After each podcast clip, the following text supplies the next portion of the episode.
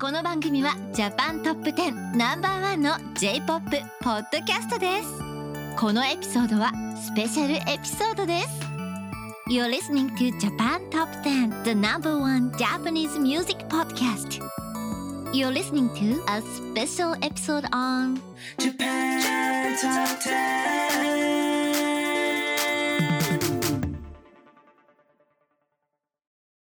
Hello, everyone. This is Andy, And this is Kuzey. and we are bringing you another wonderful J Top 10 episode. This week, we have the May 2023 special, which is songs to help you learn Japanese. So let's get into it. But first, we have some announcements to make. Do you want to join our team? We are looking for various staff members, including audio editors, content producers, and on air hosts like us, to join our podcast. Join the biggest and best Japanese music based podcast out there. Check out our website at jtop10.jp slash join for all the details. Want to advertise on our podcast? Market your brand on the world's most popular Japanese cultural based podcasts. Reach up to potentially 70,000 listeners around the world on a weekly basis with advertising costs that will fit your company's budget. Find full details at jtop10.jp to find out an advertising plan that will suit your company's needs. Are you making some wonderful indie Japanese music? Are you an indie Japanese musician yourself?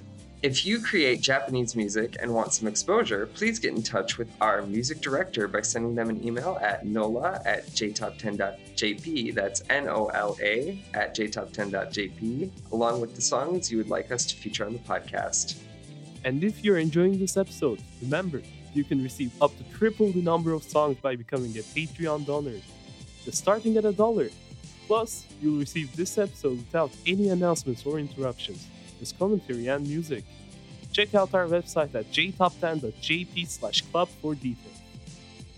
Well, as I had mentioned up top, we are all about learning Japanese today. So, Kuzey, I have to ask, are you studying Japanese? Do you know Japanese? Are you studying Japanese yourself right now? Yup, I've been learning Japanese for uh, almost three years now. I started during the pandemic because I had nothing to do. and I'll be taking the Japanese language proficiency test N3 exam this summer. Wow, good luck. That's awesome. Yeah, that's that is quite a feat. Do you feel confident? Are you ready? I might need to study more kanji, but Hmm, I think I have the grammar covered. that's good. Yeah. I feel like that's like the eternal struggle of learning Japanese is there's just always more kanji. right. uh, great. Well, as we mentioned up top, today is all about learning Japanese. So um, hopefully, for our, some of our listeners out there, that this episode will inspire them to follow the path of Kuzey and do the Japanese profi- language proficiency test uh, by the end of it. How about you? Are you learning Japanese? Um, I mean, I guess yeah, always. Uh, I I took the I took and passed the N1 for the Japanese proficiency language test. When was that? Last year or two years ago now? And yeah, so I've been studying and learning Japanese for about oh, it's almost ten years now. Oh wow.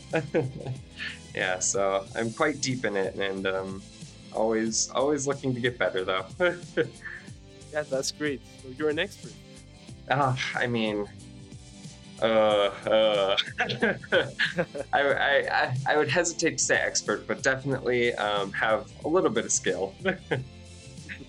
yeah, I am very excited to get to our list today, all of our songs, because they are quite near and dear to my heart as a someone who loves music and someone who you know used karaoke karaoke to study Japanese quite a bit as a, a youth. Um, a lot of the songs on our list today were actually staples in my karaoke set list, so I'm, I'm excited to introduce them to our, our listeners today.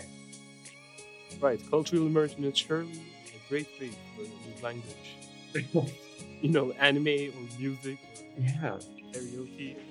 Yes. Yeah, absolutely. And so today's episode will feature, you know, several songs that have easy to follow melodies and lyrics that are great for Japanese language learners from a variety of genres and for a variety of skill sets.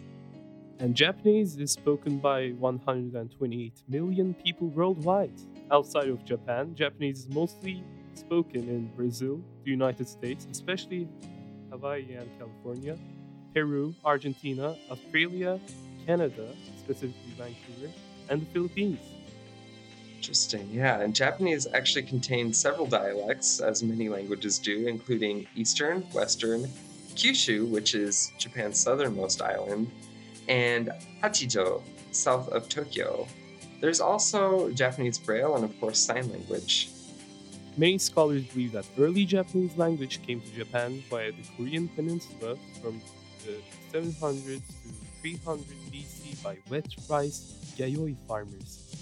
Two of the earliest written works are from the 8th century, including the Nihon Shoki, a collection of Japanese history, and the Kojiki, a collection of myths, hymns, and oral traditions. Yeah, isn't isn't also one of the first novels ever from Japan? You know, the tale of Genji. Right, right.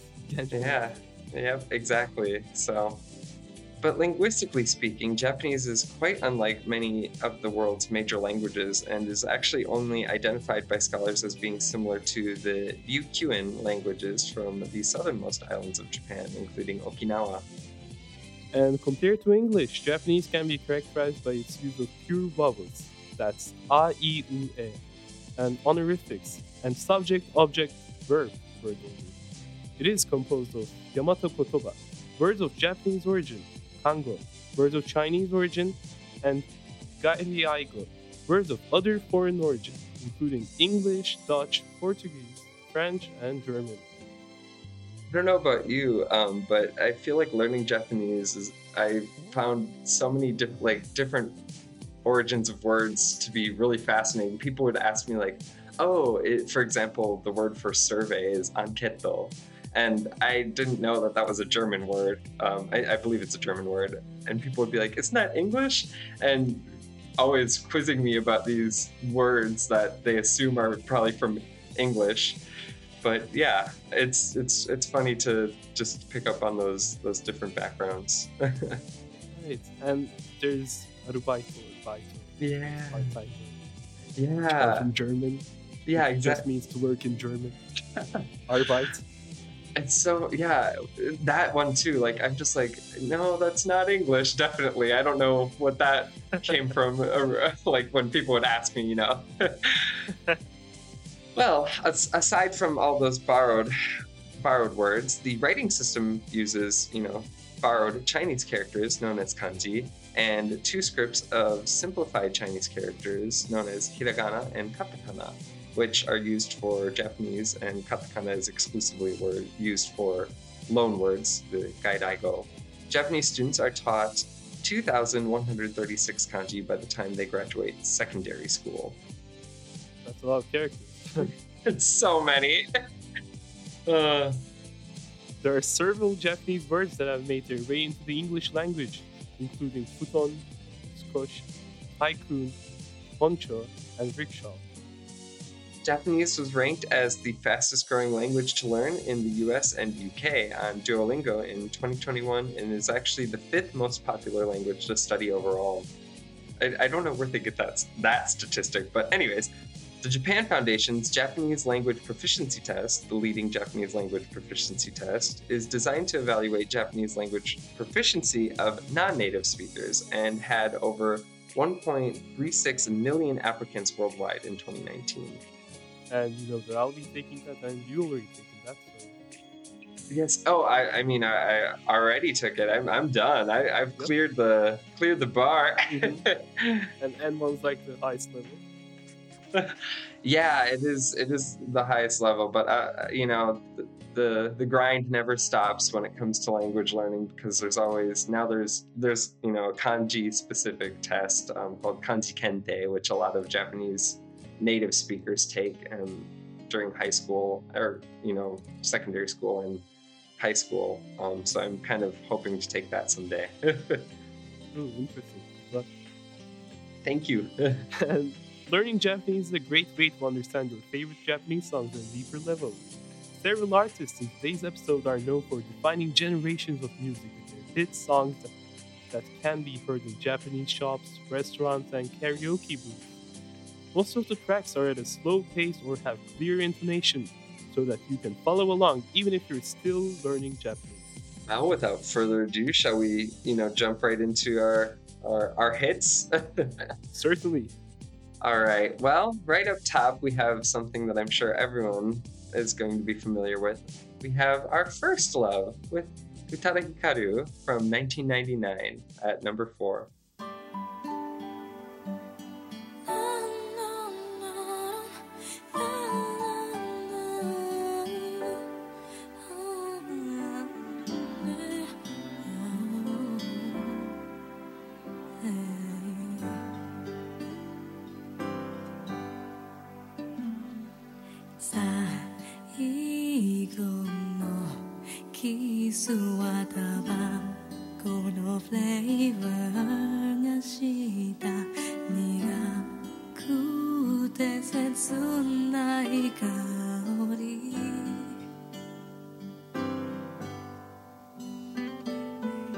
明日の今頃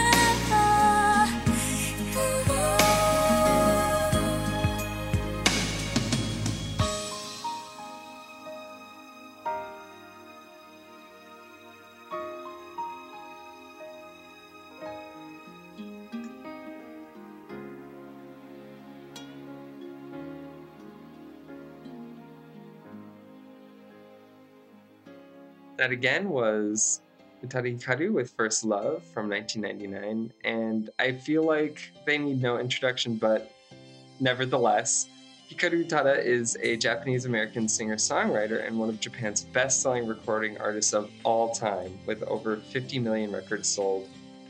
Utada is best known overseas for his songs for Square Enix and Disney's video game series Kingdom Hearts with the songs Simple and Clean, Sanctuary, Don't Think Twice, and Face My Fears. And for Neon Genesis Evangelions, animated films including Beautiful World, Kiss and Cry, and One Last Kiss. First Love is featured on Utada's second album, released under the same name, which was released in 1999. It is the highest selling Japanese album of all time by a domestic act. That fact alone is still insane to me. Um, but Uta- Utada's 2001 album, Distance, is also the second best selling Japanese album of all time. And First Love was the basis of a 2022 Netflix television drama of the same name about two former teenage lovers who try to rekindle their romance 15 years later. Netflix also released a live special Hikaru Utada live session from Air Studios the same year featuring Utada recording live tracks for the album Bad Mode. Everyone knows how much I love Utada. I feel I just gush about them every time it, it comes up on a, a countdown. Have you seen the Evangelion Silk movies? yeah, I, okay, that's the worst part. I haven't. I should probably go and watch, you know, the properties that the music is made for. But are, are you a fan? Yeah, I really like it. I watched all the like like a week, I think. So Oh my gosh. And and it didn't like psychologically torment you. I feel like those are very heavy movies to deal yeah, with. they, they, they are they were, but uh, I like them overall, uh, especially the music. I have some soundtracks from movies like this. Oh yeah, yeah. No, I that's I'm guilty of that. I've definitely never watched the movies, but I have combed through the albums to pick out the songs I like. On number three, we have Sanpo by Azumi Inoue, which was released on 1988.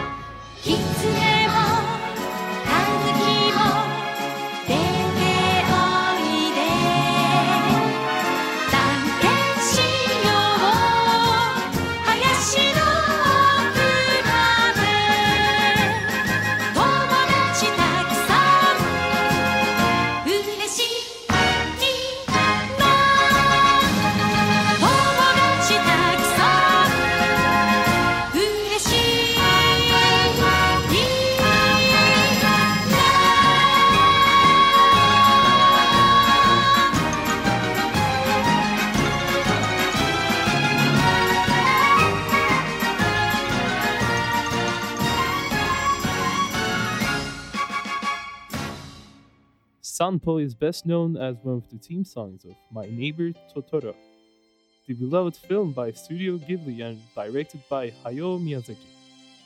It was composed by Joe Hisaishi, who previously wrote music for Miyazaki's Nausicaa of the Valley of the Wind and, of course, Castle in the Sky. Vocalist Azumi Inoue is also known for her vocal contributions to other Miyazaki films, including Laputa, Castle in the Sky, and Kiki's Delivery Service.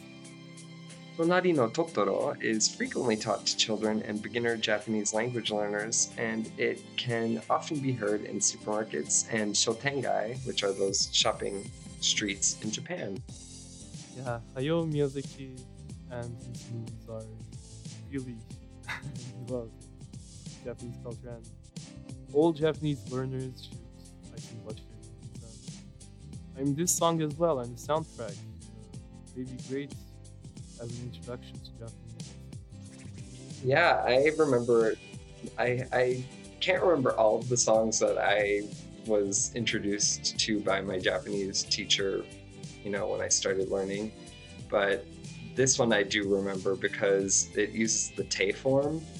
I, I believe quite a bit, which in Japanese is like, you know, a shortened form of a verb to that connects it. it it's like a basis for other forms later on, and it kind of like it means that the action is in the middle of something. So I know that it uses it quite a bit. So I remember listening to this and like she's like, okay, now listen along, like catch all the te verbs that are gonna come up.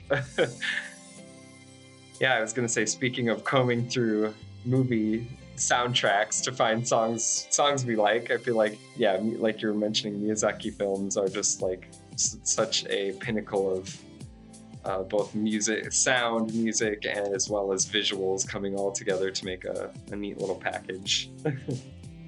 Right. And they're always so profound, like. They're such experience.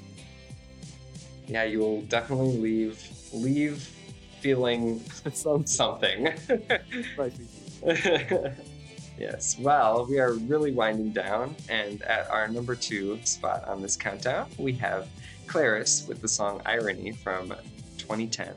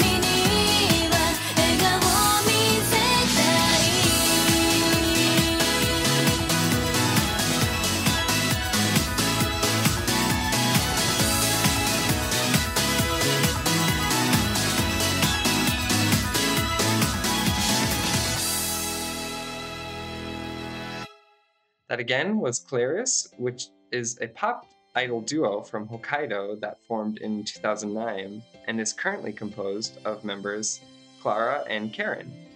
Electronic music producer KZ, also known as livetune, produced the track Irony for the duo. 2010 as the opening theme for the anime Oreimo.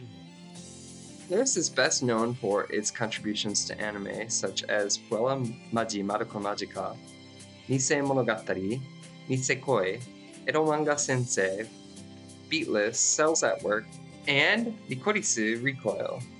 They did not reveal their faces to the public online until 2022, using only illustrators to draw their likenesses until last year, which is very interesting and cool to me. But um, yeah. And in tw 2013, Claris performed their song Alive on the popular YouTube channel The First Take. I like the first take. Yeah, so many, so many great performances and things have been brought out through that channel. I do have some very songs like this as well. But I, like, I did watch some I enjoyed them. I enjoyed it work. Yeah, do you do you feel that the other songs are also conducive for um, learning Japanese, or are they a bit harder? So the overall trend I observed was they weren't too hard. The sentences were short Mhm, and there's some nice words. mhm. Do check them out. no, it, well, it sounds like it sounds like you enjoyed them outside of that purpose as well. But they're they're Right. just a good band to check out. And on number one, we have Yuri's Dry Flower, released in 2020.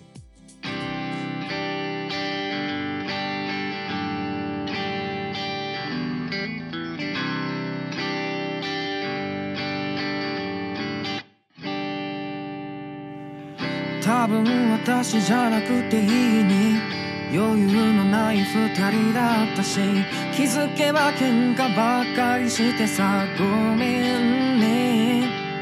ずっと話そうと思ってた。きっと私たち合わないね。二人きりしかいない部屋でさあなたばかり話していたよね。もしいつかどこかで会えたら今日のこと笑ってくれるかな？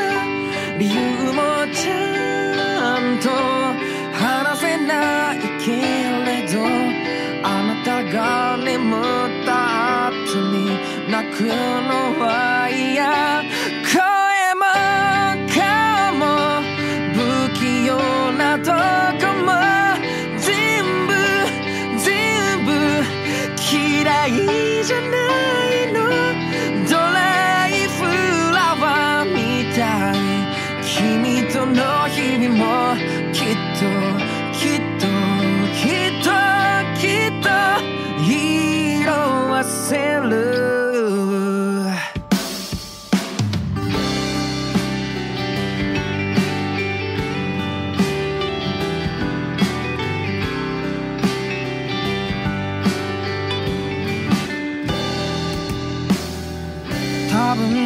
じゃなくてよかった。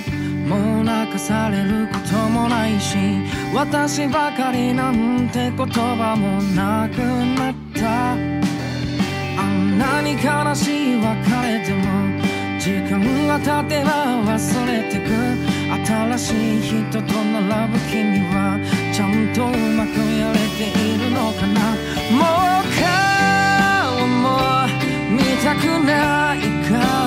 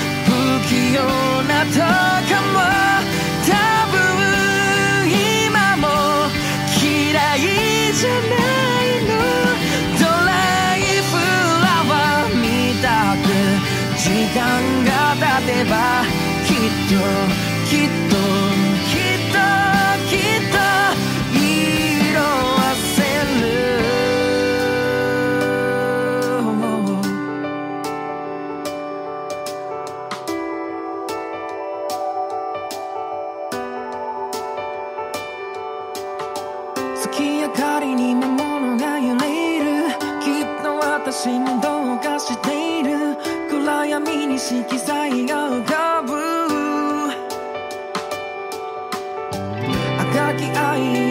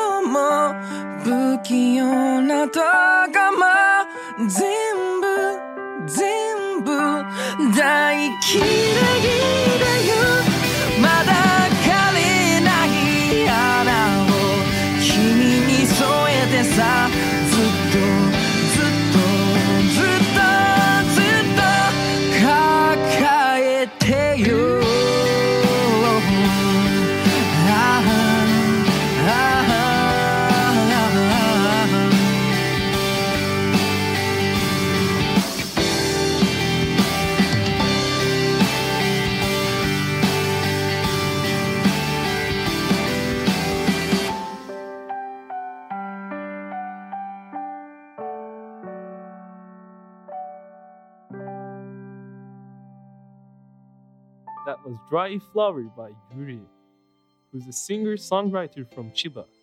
He first came to prominence when he performed a cover of Hana 0714 by the rock band My First Story in Shibuya Crossing in 2019. When vocalist of the band, Hiroki Moriuchi, happened to witness his performance and joined him for the second verse of the song. Moriuchi later invited Yuri to perform for the band's encore performance as part of their concert tour in 2019. Okay, that story alone is like uh like something straight out of a manga or an anime.